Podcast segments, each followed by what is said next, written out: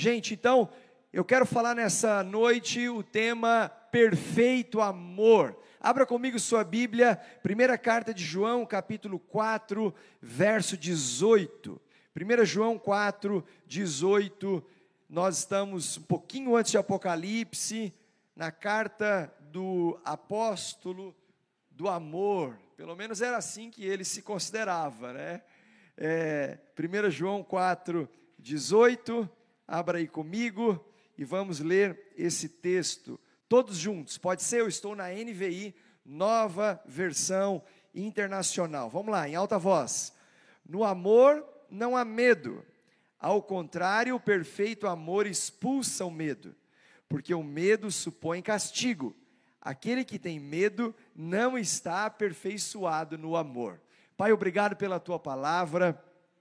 Estamos com o nosso coração tão abertos para receber o alimento que vai nutrir a nossa fé para mais uma semana, trazendo discernimento espiritual, abastecendo o nosso tanque emocional, trazendo clareza, entendimento e a verdade, porque a tua palavra é a verdade. Deus é amor e nós estamos aqui para receber uma porção, uma parte ainda mais profunda desse amor. Por isso, fala conosco em nome de Jesus. Amém. Perfeito amor é o tema. Se você estiver anotando, anote, siga comigo aí com os apontamentos. Amar não é um gran, uma grande sugestão. O que, que é amor? Ou o que, que é amar? Amar é o grande mandamento. Você pode ver isso em Mateus capítulo 22, quando Jesus nos ensina sobre o grande mandamento. Então, hoje, o seu medo, ele vai ter que ir embora. Sabe, medo é possivelmente uma das palavras mais mencionadas nesse tempo de crise. Medo. As pessoas elas estão muito movidas por medo, mas medo de diversas maneiras. E eu quero te ajudar hoje a identificar o medo, mas mais do que isso, além de identificar, é ajudá-lo a expulsar o medo, a colocar esse medo para fora. O medo tem que começar a se sentir um intruso dentro do seu coração, porque o que há no seu coração é amor a Deus. E o perfeito amor lança fora, expulsa todo medo. Jesus nos manda amar a Deus. Jesus não nos sugere amar a Deus. Jesus não diz assim: olha, gente, por favor, ame um pouquinho a Deus, o Pai, o Senhor. Em Mateus 22, ele está dizendo: ame a Deus de todo o seu coração, alma entendimento, e ao próximo, como a você mesmo.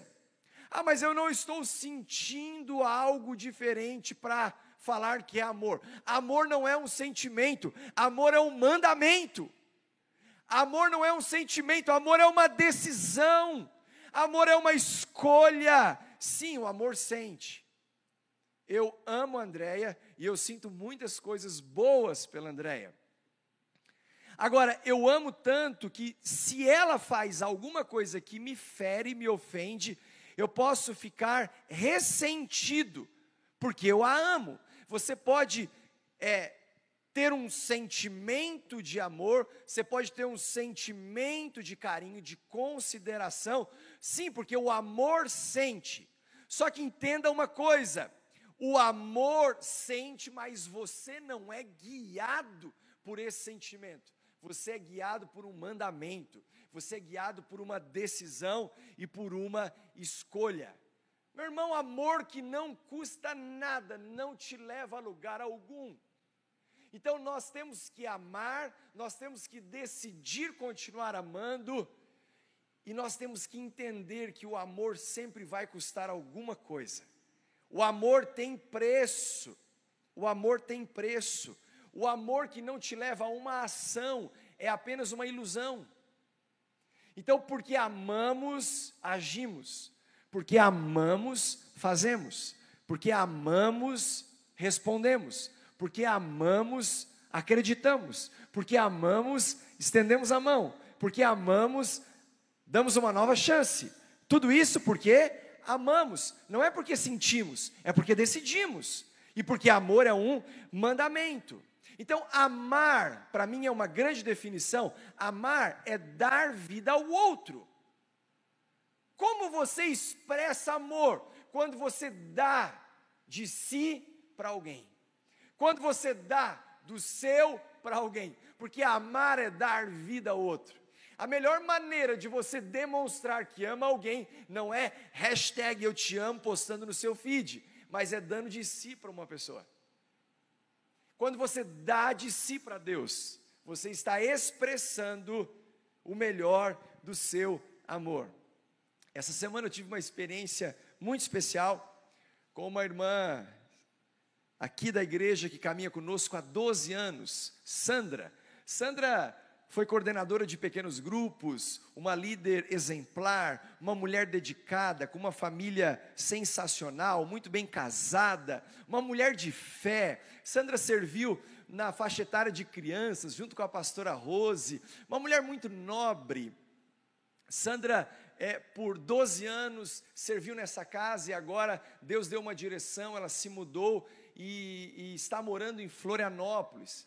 Mas mesmo com a mudança feita, já é, instalada na cidade, ela pediu para ter um tempo comigo, porque ela queria dizer algumas coisas. Pronto, recebi ela na minha sala e nós tivemos um tempo. Ela falou: Pastor, eu estou aqui porque eu preciso te falar algumas coisas. Tudo começou lá no Vision Day desse ano, quando eu ouvi seu testemunho, e Deus começou a, ministrar ao meu coração tantas coisas que eu deveria dizer para você. Então eu estou aqui para te falar algumas verdades. E por uma hora Sandra começou a falar muitas coisas ao meu coração e ela enchia os olhos de lágrima, e eu também. Ela começou a lembrar de cada palavra que eu ministro no domingo, frases que nem eu mesmo lembrava, testemunhos que eu fui dando. Ela falou: Pastor, cada vez que você dá uma palhinha, começando o culto, com um testemunho, com o momento que você teve com o seu discipulador, o pastor Nini, sabe aquilo, aquilo abastecia minha fé, sabe, cada live, cada mindset. Ela olhou para mim e falou: Eu estou correndo vivendo as minhas 60 horas, que foi um dos temas dos meus últimos mindset.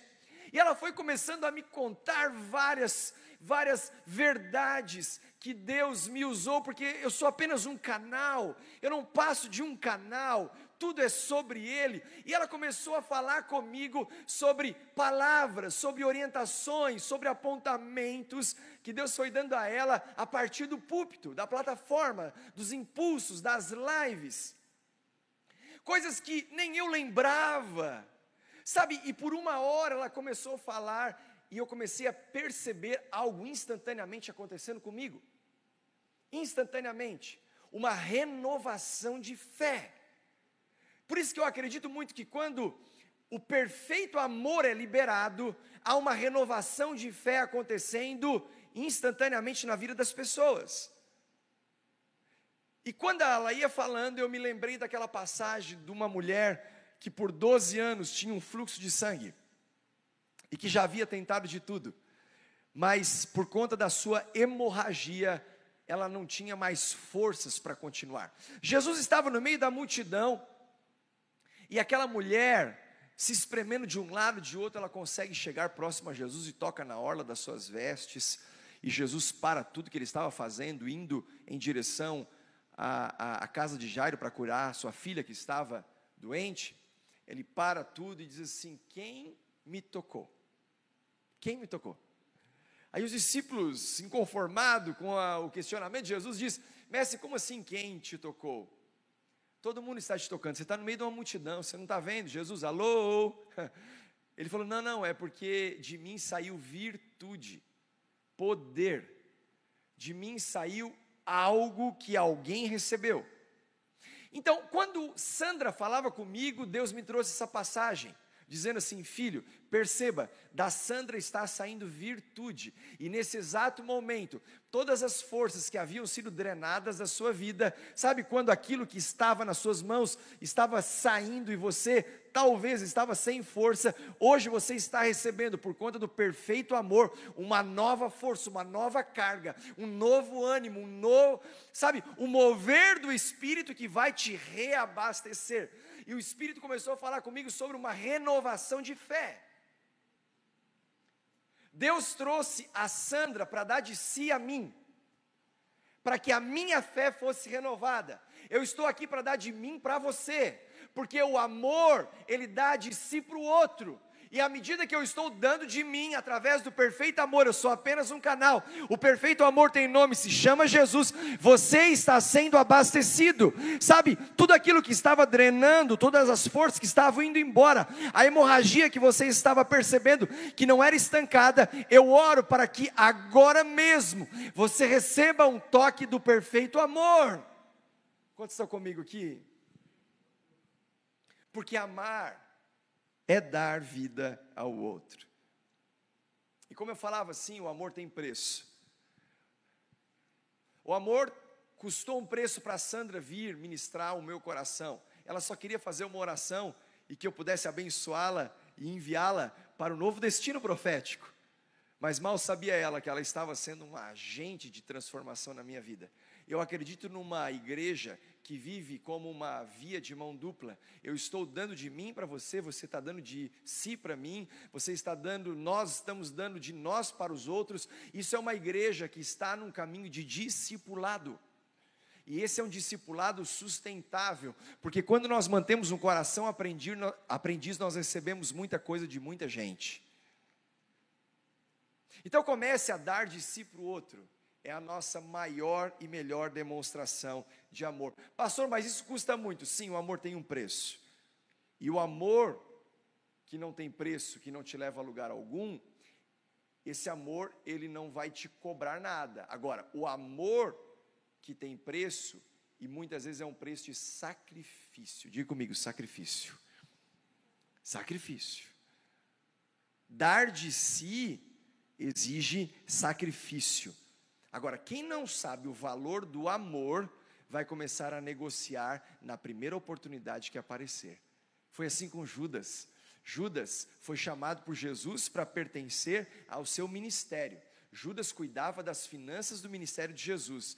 Era um cargo de alta confiança. E a Bíblia diz em Mateus 26, 14 ao 16: então um dos doze, chamado Judas Iscariotes, dirigiu-se aos chefes dos sacerdotes e lhes perguntou: o que me darão se eu o entregar a vocês? Aqui começou a negociação. E fixaram-lhe o preço: 30 moedas de prata. Desse momento em diante, Judas passou a procurar uma oportunidade para entregá-lo. Judas tinha tudo para provar o quanto amava Jesus. Judas tinha toda a chance para dizer: eu vou rejeitar a proposta e eu vou provar o meu amor pelo Mestre, por aquele que me chamou, por quem me escolheu, por quem acreditou em mim, por quem depositou confiança. Porque amor que tem preço precisa ser provado. Ei, meu irmão, você está aqui para provar o seu amor pelo perdido, provar o seu amor pela família, provar o seu amor pela igreja, provar o seu amor pela cidade, provar o seu amor por aqueles que estão numa situação difícil, provar o amor. O amor sempre vai nos custar alguma coisa. Sacrifícios provam o amor. Jesus provou o seu amor sacrificando-se naquela cruz, sendo crucificado naquela cruz, para dar vida a mim e a você. Uma mãe, uma mãe sacrifica o seu corpo e leva marcas para o resto da vida, porque escolheu amar um filho. Um pai sacrifica o seu tempo para trazer sustento. Um namorado que ama e que entendeu o perfeito amor, ele sacrifica o seu desejo sexual para esperar a hora certa de ter intimidade com a sua futura esposa dentro do casamento. Porque o amor sempre custa alguma coisa. O amor custa ao membro de uma igreja o sacrifício, talvez do seu descanso, do seu lazer, para servir com paixão. Aliás, essa é uma igreja que acontece a partir dos voluntários dia após dia, pelo perfeito amor dos voluntários. Isto para mim é o amor sacrificial. Então entenda, sacrifício é voluntário.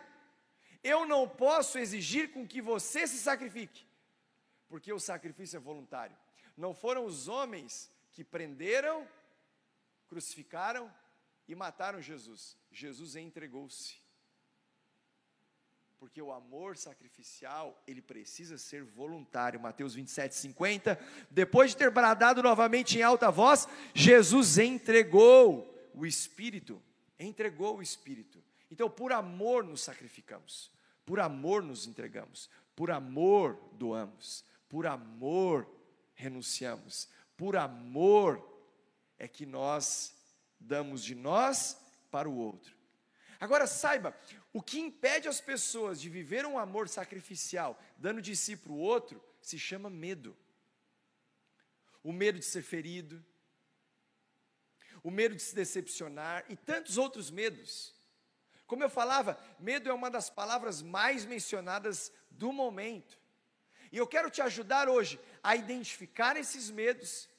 Eu anotei alguns medos que nós precisamos aprender a enxergar, mas expulsá-lo de uma vez por todas das nossas vidas. Então vamos lá. Se você estiver anotando, anote isso. O perfeito amor expulsa o medo da tentação. O medo da tentação. Lucas 4, 1 e 2. Jesus, cheio do Espírito Santo, voltou do Jordão e foi levado pelo. Por quem que ele foi levado é, ao deserto? Pelo? Por quem, meu irmão? Fala para mim. Me ajuda a pregar hoje. Ele foi levado por quem ao deserto? Pelo Espírito. Onde durante 40 dias foi tentado pelo diabo. Não comeu nada durante esses dias e ao fim deles teve fome. Por acaso você já teve medo de ser tentado alguma vez? Pensando assim, meu Deus, ai Jesus, me ajuda, meu Deus do céu, me socorre, me livra, se eu for tentado hoje eu caio. Sabe aquela sensação, parece que eu estou andando na corda bamba, não posso ver, não posso olhar, não posso pensar, não posso, não posso, não posso e não posso. Esse é um sinal de que está faltando nutrição, alimento. Jesus foi levado pelo Espírito ao deserto para ser tentado pelo diabo, ainda que você seja levado para o deserto, mas se você estiver bem nutrido, não importa a tentação, não importa a proposta, não importa a oferta, não importa a ocasião, você não vai trocar Jesus por 30 moedas de prata e nem por nada. Porque você está bem nutrido, bem alimentado porque você vive daquilo que se alimenta. Todos nós vivemos daquilo que nos alimentamos. Jesus disse: Quem de mim se alimenta por mim, viverá. Aleluia. O segredo para vencer a tentação é a nutrição. Se você estiver anotando, anote isso. O segredo para vencer a tentação é a nutrição. Ande sempre muito bem nutrido, de tanque cheio, bem alimentado, porque a desnutrição te leva à queda. Se você está desnutrido, aparece uma tentação, como apareceu para Jesus, o diabo dizendo: Olha, tá vendo esses reinos aqui? Eu vou te dar, tudinho é seu, se você prostrado aí me adorares. Diga essa pedra, Jesus, você que está com fome, que se transforme em pão. E ele começou a fazer propostas. Só que tem um detalhe: quando Jesus foi para o deserto, ele estava cheio do Espírito. Aí, meu irmão, aí não tem pão, não tem reino, não tem mulher, não tem homem, não tem dinheiro, não tem nada que vai te tirar do foco. Aí eu estou com medo de ser tentado, está faltando nutrição. E Jesus te traz aqui nessa noite para te nutrir para te alimentar, para deixar com que virtude entre em você e seja estancada a sua hemorragia, seja estancado aquilo que estava drenando as suas forças. Faz sentido? Amém ou não amém? Aleluia! Gálatas 5,13, irmãos, vocês foram chamados para a liberdade, mas não usem a liberdade para dar ocasião à vontade da carne, ao contrário, sirvam uns aos outros mediante o amor. A carne precisa só de uma ocasião pegar você desnutrido Se a carne te pega desnutrido, essa carne que nunca se converte, é onde as pessoas caem. Mas não tenha medo da tentação. Comece hoje a expulsar o medo da tentação, porque você está sendo bem alimentado.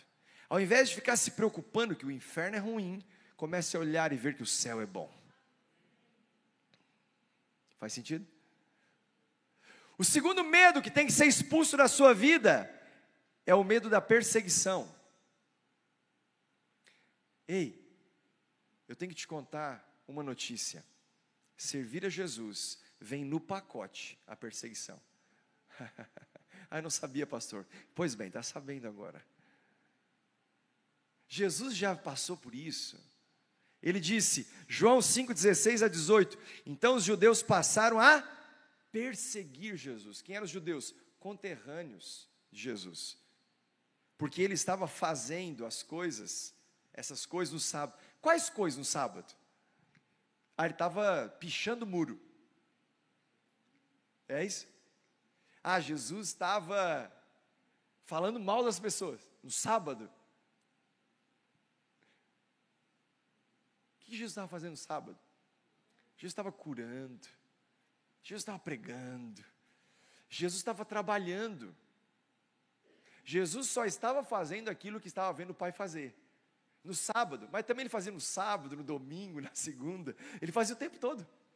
Ele não parava de fazer o que o pai fazia.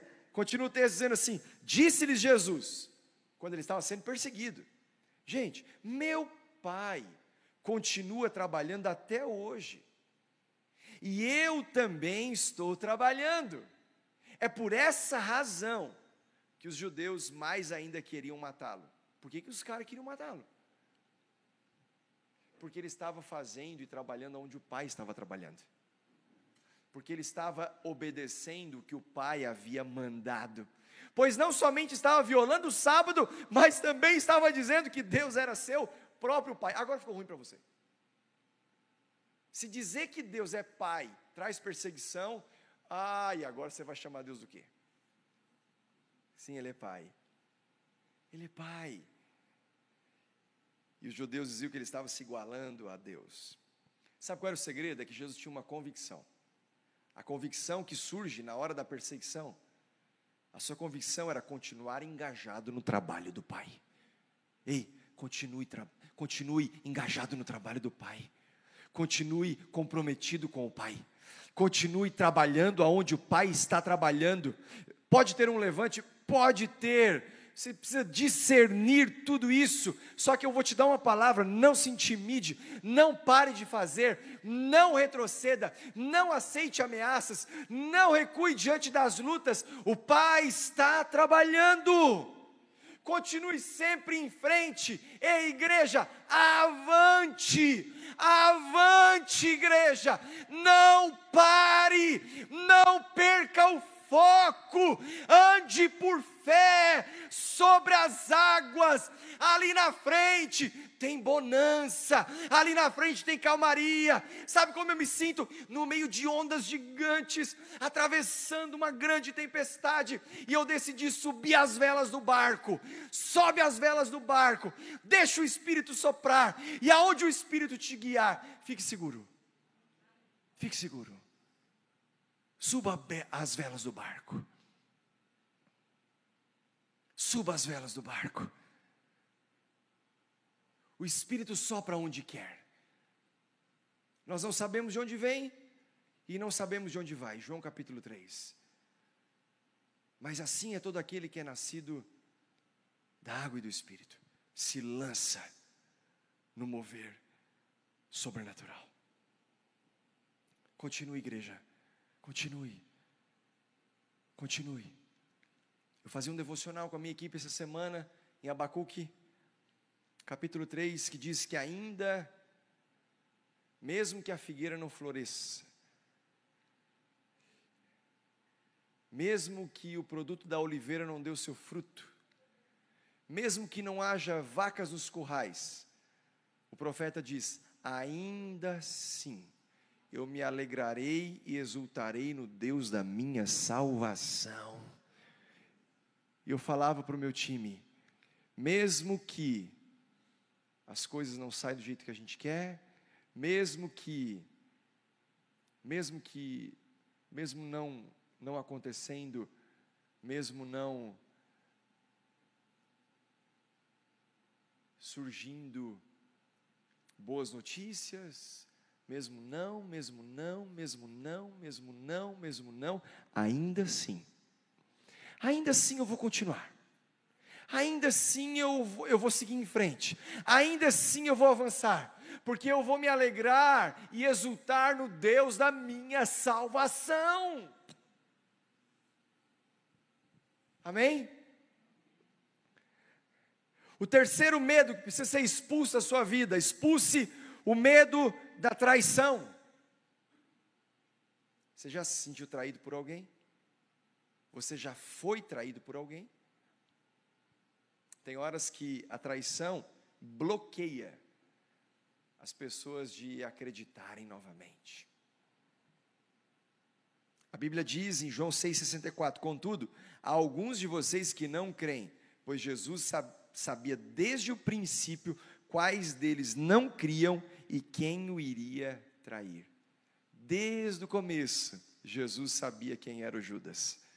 Ainda assim, ele acreditou, ele investiu, ele deu um cargo de confiança, ele abriu a porta, ainda assim, ele deu espaço, ele deu oportunidade para que Judas provasse o amor. Então expulse, expulse o medo da traição. E você só consegue viver dessa maneira quando encontra o perfeito amor. Escute, o único remédio para a traição é o perdão. Não existe outro. Eu confesso que eu até já tentei usar outras medicações, mas já vou te dizer, não funciona. No, primeiro momento, você pode até pensar, vou brigar, vou, sabe, vou, vou virar a mesa. Ok. Aí depois você fica chateado, pode ser uma fase também. Também é uma fase interessante. Aí depois você fica resignado, aí você fecha o coração. Aí, como você não consegue mais receber amor, você também já não dá, pode se tornar uma pessoa amarga. Aí você pensa assim: quer saber de uma coisa? eu vou pagar na mesma moeda. E aí começa a revidar, se vingar. Só que tem um problema, quando tudo isso passa, aí fica, tem uma hora que fica na salinha, né? A pastora Marisa, quando me discipulava, ela tinha um sofá. Eu falei, meu Deus, quando você está naquele sofazinho dela, a conversa era séria. Sabe quando Deus te chama para o sofazinho? Eu falei, agora é só eu e ele. Aí não tem jeito. Aí você tem que abrir mão de tudo isso pelo amor perfeito e perdoar, porque o único remédio contra a traição é o perdão, a menos que se queira viver amargurado. Mas isso não combina com você.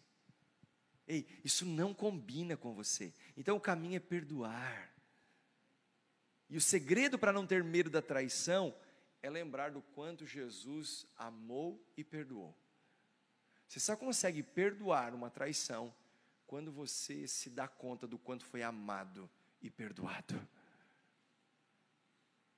O quarto medo que tem que ser expulso das nossas vidas é o medo da rejeição. Rejeição. Tem muitas pessoas que sabem ou se sentem rejeitadas e conscientemente não conseguem viver diferente. Outras não sabem, não se deram conta da rejeição e acabam revelando uma faceta que não gostaria, por uma crise de identidade, por uma identidade distorcida. Mateus 27, 21 e 22. Então perguntou o governador, aqui Pilatos: Qual dos dois vocês querem que eu solte? Eu estava preso. Responderam eles: Barrabás.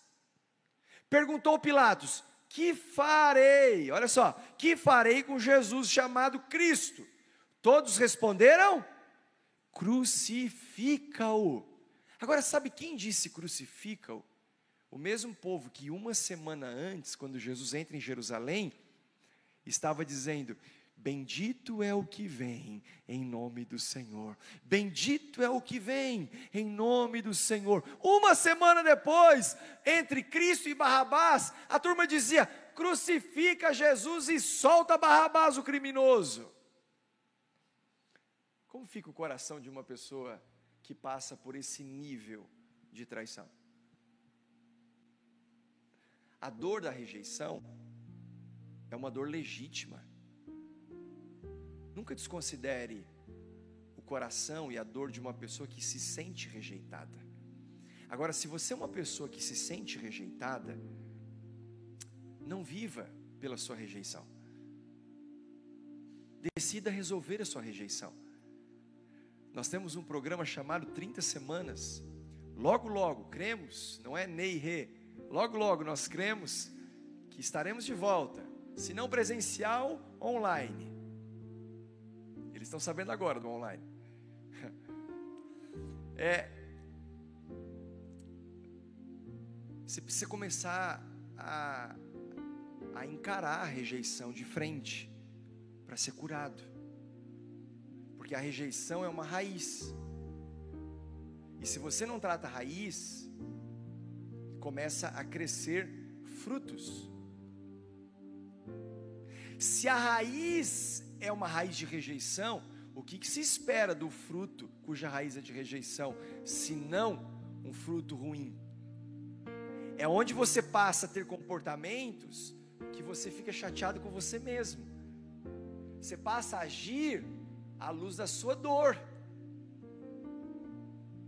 Você passa a expressar pensamentos, palavras e sentimentos de acordo com aquela raiz de rejeição. O amor sente, mas o amor não pode ser guiado por isso. O amor é guiado por um mandamento e por uma decisão.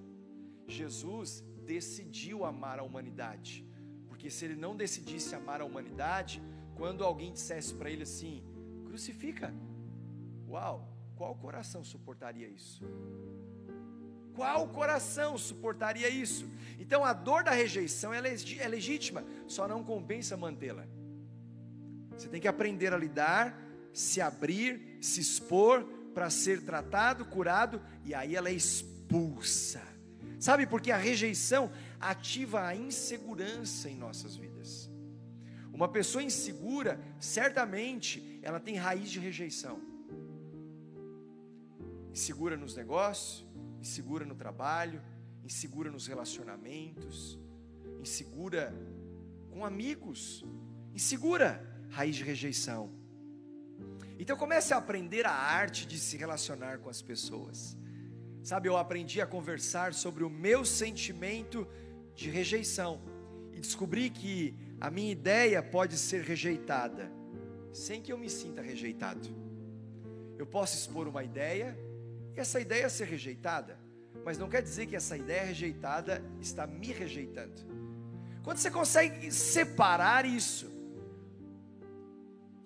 o que você é do que você faz, o que as pessoas são do que elas fazem, a pessoa na sua identidade, separado daquilo que ela age, você começa a enxergar tudo e todos como Deus enxerga como Deus enxerga. A raiz de rejeição precisa de cura. Essa rejeição que veio do abandono, talvez aquele homem, pai de família, abandonou sua casa por uma outra família. Imagine a marca de, abandono que fica nos filhos, na esposa. O abandono marca e nutre uma raiz de rejeição. A raiz de rejeição precisa de cura. Essa rejeição que veio também da ausência. Um filho que perdeu um pai ainda tão cedo. É possível que no desenvolvimento da vida ele possa ter marcas dessa ausência. Então não menospreze, porque a dor das pessoas é uma dor legítima. A rejeição que veio da indiferença. Um casal que dentro da mesma casa, ele não fala a linguagem de amor do cônjuge, ou é indiferente aquilo que é uma necessidade para o outro, para um amigo. A rejeição. A rejeição que é fruto do descaso. Pessoas que estão em situações de vulnerabilidade, que tiveram uma vida difícil, que talvez estão numa condição social de pobreza. Quem sabe olha para tudo, para todo mundo e pensa assim: "Poxa, eu eu não tenho acesso a uma saúde de qualidade, eu não tenho acesso a, a uma educação de qualidade, e ela começa a se sentir rejeitada. E meu irmão, essa dor é legítima. A dor da injustiça, a rejeição pela injustiça. Hoje nós estamos vendo um movimento global contra o racismo. E a igreja está engajada nessa luta. Porque racismo é crime, mas antes disso, racismo é pecado. Racismo tem que ser denunciado. Porque a marca pela dor do racismo causa uma raiz de rejeição. Expulsa o medo. E esse medo, ele vai ser expulso a partir do perfeito amor. Você pode ter se sentido abandonado, a raiz de rejeição ser nutrida pela ausência, indiferença, descaso, injustiça, e a lista é enorme, mas saiba, a cura para você, a cura para o seu coração. O quinto e último medo que eu queria te ajudar a expulsar, porque eu acredito muito que Jesus, se você olha pela palavra, Jesus é defensor sempre dos fracos e oprimidos. Se você se sente oprimido, Jesus é a seu favor. Por isso que chegou a hora de mandar essa rejeição embora. Olha para mim aqui um pouquinho. Você se sente oprimido? Talvez você se sente oprimido e nem sabia. Você está lidando com uma dor que você nem tinha identificado.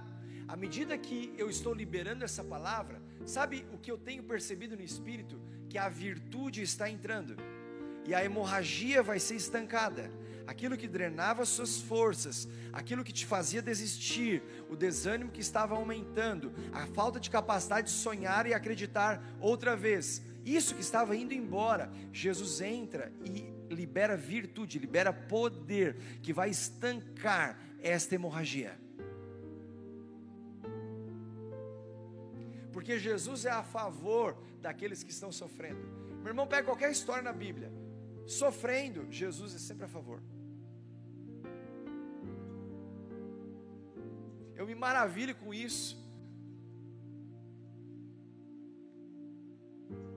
Você está sofrendo? Está com medo? Você pensou que Jesus ia te condenar porque você estava com medo? Aqui entra o quinto e último medo. E nós vamos expulsar em nome de Jesus. O perfeito amor expulsa o medo da condenação. Ei, até por ficar com medo você se condenava. Hoje, conversando com um irmão, ele falou: Pastor, eu estou com medo do medo. É tanto medo, que eu já estou com medo do medo. Ei, não se condene. Jesus está a seu favor. ah, isso é poderoso. Eu não sei o quanto está te libertando, mas isso me libertou. Romanos 8, 1 e 2, e eu termino com esse texto. Portanto, agora já não há condenação para os que estão em Cristo Jesus, porque por meio de Cristo Jesus, a lei do Espírito de vida me libertou da lei do pecado e da morte. Sabe, além de Deus, ninguém nos conhece mais do que a gente mesmo, é não é? A Bíblia diz que os olhos do Senhor percorrem toda a terra. Então só Ele e você sabe o que acontece no quarto, o que acontece na cama, o que acontece no banheiro quando você está tomando um banho sozinho, chorando, se condenando, se culpando, com vergonha. Só Ele sabe você. E sabe por que você se condena? Porque você sabe o que fez. Sabe por que você se condena? Porque você sabe onde esteve. Sabe por que você se condena? Porque você sabe o que fez, o que não fez e deveria ter feito. Mas ah, eu tenho uma palavra de esperança para você e libertação. Quantos estão em Cristo aqui? Levanta a mão bem alto. Quantos estão em Cristo aqui? Quantos estão em Cristo aqui? Ah, como é poderoso ver essas mãos levantadas. Ei, quantos estão em Cristo aqui? Ei, meu irmão, receba essa palavra. Portanto, agora já não há condenação para os que estão em Cristo Jesus, porque por meio de Cristo Jesus, a lei do Espírito de vida me libertou da lei do pecado e da morte. Jesus te ama tanto que ele deu de si para você. Porque quem ama dá de si A igreja não é um lugar de condenação. A igreja é um lugar de restauração. A igreja não é um lugar de acusação. A igreja é um lugar de recomeços. A igreja não é um lugar de vergonha. A igreja é um lugar de dar dignidade às pessoas. A igreja não é um lugar onde você entra e sai com a cabeça baixa. Você pode até entrar com a cabeça baixa, mas você vai sair com a cabeça erguida em nome de Jesus. A igreja não é um lugar onde vai te trazer onde vai te trazer uma culpa sem tamanho. A igreja é um lugar onde vai remover sua culpa. Para você viver livre, livre do medo, livre da dor, livre da vergonha, porque o perfeito amor expulsa o medo. Expulsa o medo. Ei, filho, olha para cá. Seja livre. Seja livre.